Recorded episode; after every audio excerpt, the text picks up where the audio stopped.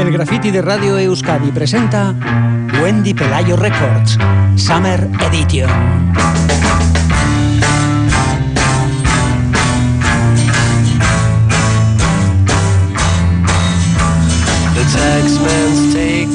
Todos los días sí, pero los jueves en Graffiti tenemos todavía más música, escogida con mucho criterio en la sección Wendy Pelayo Records Summer Edition por Amaya Santana. Amaya, Racha León. A Racha León, Iñaki. ¿Qué tal estás? Muy bien, pues fíjate que pese al tarifazo de la luz, Uy. me siento completamente electrificada. ¡Guau!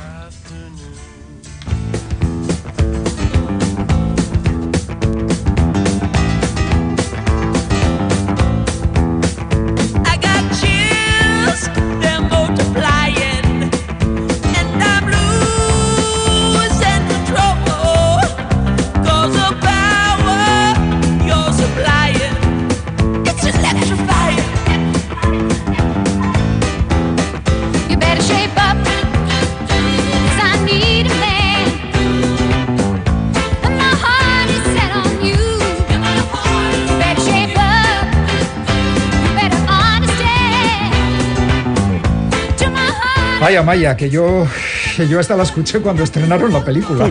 Te, noto emocionado. Claro, pues. hombre, esto es memoria histórica. Memoria Casi. histórica, bueno, de- del pasado reciente, vamos a Sí, decir. sí, ¿eh? por supuesto. Bueno, pues eh, nuestra protagonista de Wendy Ay, Pelayo Records Summer. Edition es nuestra querida Olivia Newton-John, Libby para los amigos, Ajá. que es nieta además del físico y matemático alemán Max Born, quien tuvo que huir de la persecución nazi y en 1954 le otorgaron el Nobel de Física. Qué historias. ¿eh? Pero bueno, Fíjate. volvamos, volvamos a la nieta eh, del Nobel de Física. Sí. Eh, Olivia Newton-John le debe a John Denver uno de sus primeros éxitos, que es el clásico country Take Me Home Country Roads, Ajá. que nos lleva a la portada destacada del Instagram de Wendy Pelayo Records que es un 7 pulgadas edición japonesa, que esto ya pues eh, tiene bueno, que ser joya, bizarrada para, para nuestros lares. Bizarrada. Y claro, eh, porque bueno, breve descripción de la portada, si me lo permitís. Sí, sí. Eh, bueno, aparece Olivia Newton-John vestida parcialmente de karateca porque tiene como el kimono Ah. solo la parte de arriba. Sí. Aparece en un- su granja, entendemos, porque vive en una granja, rodeada de animalicos, no tiene desperdicio. Y incluye lo importante, la música. Don't Stop Believing y el tema que citábamos de John Denver con una épica intro que hace que es Take Me Home Country Roads, a la que ella aporta pues ritmo y alegría pop. Muy bien.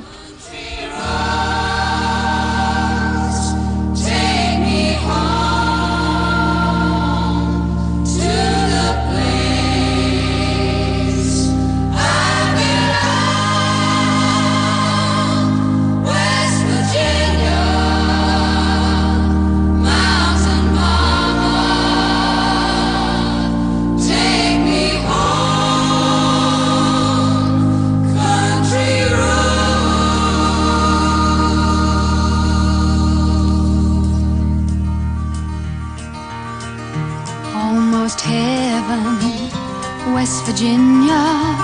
Qué dulce, Olivia.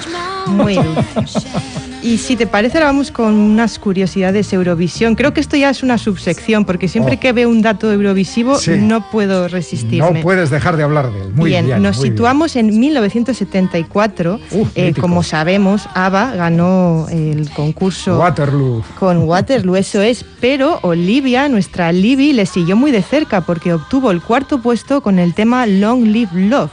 Eh, ella representaba a Reino Unido porque nació allí, aunque a los cinco años se mudó con su familia a Australia, pero estuvo allí muy de cerca de ABBA. Y, y- y- con esta canción quedó cuarta, con la Sí, que vamos sí. a escuchar ahora. Vamos allá.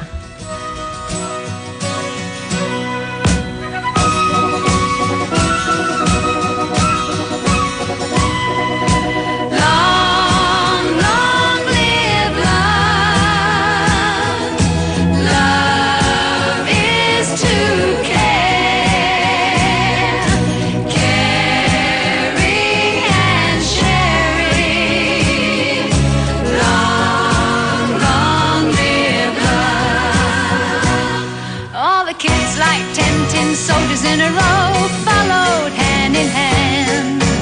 Sister Anna carrying the banner for the. Cuarto puesto en Eurovisión con Long Live Love Libby, Olivia Newton-John. Eso es, pero bueno, no le supo mal, me imagino, este cuarto puesto porque ese mismo año su declaración de amor a I Honestly Love You le valió el número uno en la lista Billboard. Vale. Y a partir de ahí, al año siguiente, se muda a Estados Unidos y ya eso es un no parar. O sea, un éxito tras otro, Bueno, bueno. con su fórmula a medio camino entre el pop y la música country. Sí que sabía ella ¿eh? Sí, por sí, dónde tenía, iba. tenía visión y tenía muy claro lo que, lo que quería y lo que hacía y lo hacía muy bien. Y bueno, prueba de ello es los cuatro premios Grammy que, que cosecha y su tema Physical, que por favor corran a ver el vídeo en YouTube, por favor, para hacer sus sesiones de cardio y fitness y cosas. Eh, este tema, como os digo, eh, Physical, permaneció 10 semanas en el número uno de las listas de ventas. ¿Por qué será? ¿Por qué será? Porque Pues a es ver, un temazo. Pues a ver, a ver.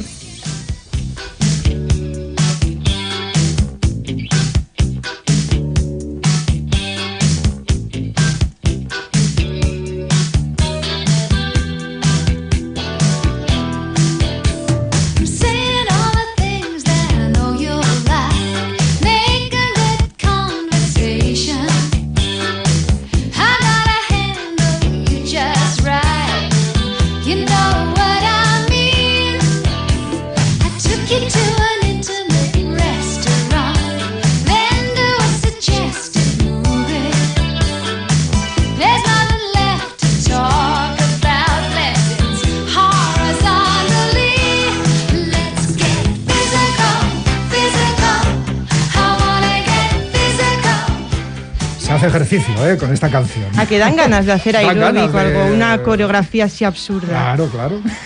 Bueno, y- Absurda sobre todo la que haría yo, pero, Bueno, pero... estoy seguro que la hacías un poco mejor. No, no te creas, yo te seguiría. Sí, sí, bueno, sí, pues sin viva, duda. Viva, viva lo absurdo, hombre. Claro que sí, de surrealismo ahí con física. Total, total. Bueno, y ahora tengo un chismorreo turbio Ay, sin Dios. contrastar. ¿Lo cuento Iñaki o no? Que o sí, reviento, mujer. lo no, cuento. ¿no? cuéntalo, cuéntalo. Venga. Libertad, adelante. Venga, vamos allá. Pues el cámara Patrick McDermott, que fue pareja de Olivia Newton-John desde finales de los 90 hasta 2005, Sí. desapareció misteriosamente en ese año, 2005, en una travesía por el mar. Uy.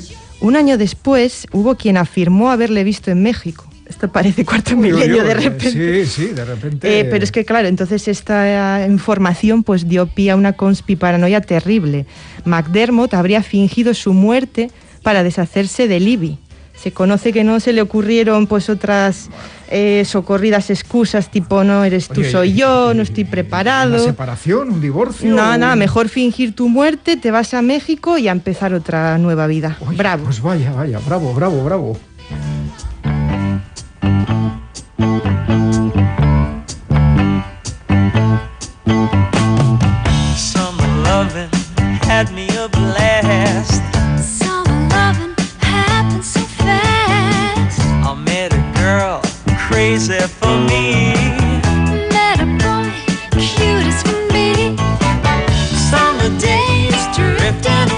Ya nos gustaría escuchar más tiempo estas canciones, ¿eh? Menudo Ya. baño de nostalgia.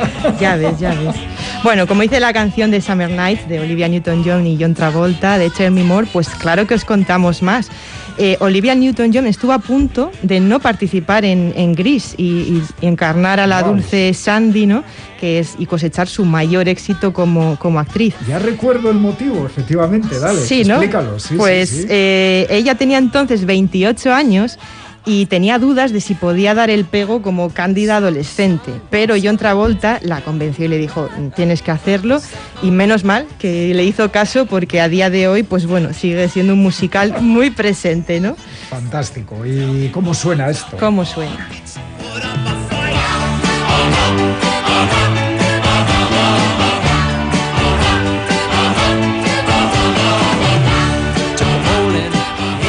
Nuestra queridísima Pink Lady padeció un cáncer de mama que la mantuvo alejada de su carrera durante mucho tiempo y de hecho le volvieron a detectar cáncer en 2012 y 2017, pero hoy a sus 72 espléndidos años Sí. eh, sigue al pie del cañón y como una gran defensora de la investigación contra esta enfermedad. De hecho, eh, las ganancias de su disco Stronger Than Before de 2005 pues se destinaron a la investigación de, de esta enfermedad y por ello y por su carrera artística le valió el honor de Dama del Imperio Británico, que se lo concedieron en 2019.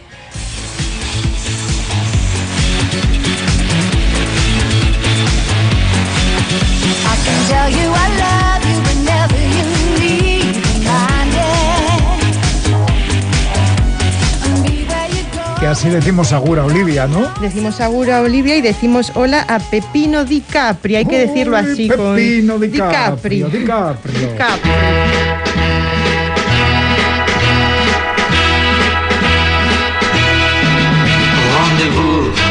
Contigo a las seis. Rendezvous bajo la luz del sol. Rendezvous para hablarte de amor. Había dicho Pepino de Caprio, como si fuera el hermano de Leonardo. Sí, es el hermano mayor. Di Capri, de Capri. Di Capri porque es nacido en la isla de, de Capri. Ajá. Ella es el segundo protagonista, eh, con su portada destacada en Wendy Pelayo Records, con Pepino Di Capri canta en español. Oh. De 1964, en la portada aparece él pues, en un mirador, eh, apoyado sobre un telescopio, pero aquí llamamiento a la audiencia porque la portada deseada no es esa, sino la del recopilatorio 12 pepinazos en español, 12 en la que Di Capri aparece apuntando a cámara con una pistola, con mirada desafiante, que parece que está diciendo plata o pepinazo. Pero no nos engaña porque Pepino Di Capri es un romántico empedernido que se desarma ante el amor. Y bueno, es una estrella de la canción napolitana eh, eh, por excelencia, por Sí, antonomasia. Y su nombre real es Giuseppe Faiella. Bueno, Empezó- mejor Pepino Di Capri. Claro, se lo debe a un amigo ese, ese nombre. Empezó en el jazz y el twist, ha ganado dos veces el Festival de San Remo, de las 15 ediciones en las que ha participado, Bueno. y por supuesto estuvo en Eurovisión. Oh, ¿cómo te representando a Italia y además es que con efeméride eh, premium porque fue el primer artista en cantar en un dialecto napolitano Ah, y su balada napolitana le valió el muy digno puesto séptimo. séptimo. Está muy Le bien. dejaron cantar en dialecto napolitano. Eso es. Mira qué bien. Eso es. Y bueno, es que Pepino Di Capri es un hombre de récord. Tiene más de 40 álbumes de estudio, un centenar de recopilatorios y sencillos a tutiplén.